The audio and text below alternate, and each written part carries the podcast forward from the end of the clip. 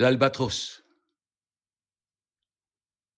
Souvent, pour s'amuser, les hommes d'équipage prennent des albatros, vastes oiseaux des mers, qui suivent, indolents compagnons de voyage, le navire glissant sur les gouffres amers. À peine les ont-ils déposés sur les planches que ces rois de l'azur maladroits et honteux laissent piteusement leurs grandes ailes blanches comme des avirons traînés à côté d'eux.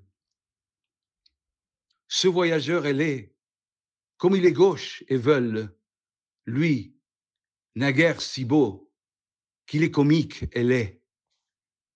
L'un agace son bec avec un brûle gueule, l'autre mime en boitant l'infirme qui volait.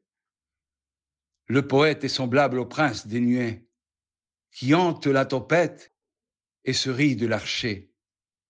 Exilé sur le sol, au milieu des huées, ses ailes de géant l'empêchant de marcher.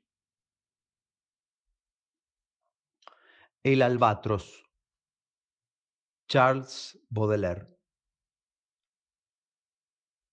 Por diversión, a veces, los marineros cazan algún albatros, grandes pájaros de los mares que siguen, indolentes compañeros de viaje, al barco que navega sobre abismos amargos.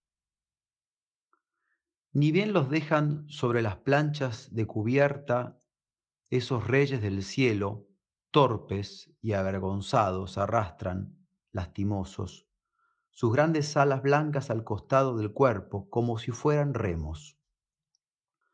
Ese viajero alado, qué tosco ahora y qué enclenque, tan bello hace un instante, qué feo y qué ridículo.